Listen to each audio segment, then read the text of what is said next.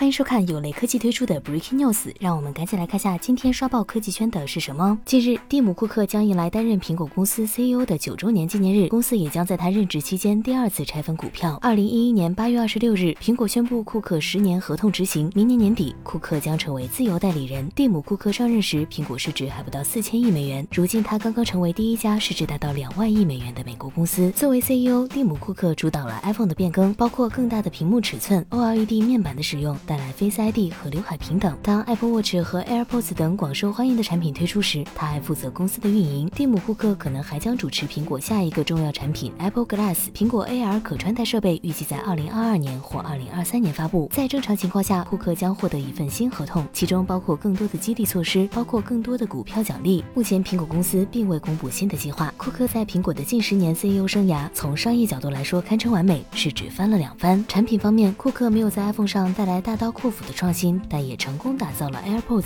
Apple Watch 等爆品，并且大力拓展服务业务，降低了对手机的依赖，提升苹果公司整体的抗风险能力。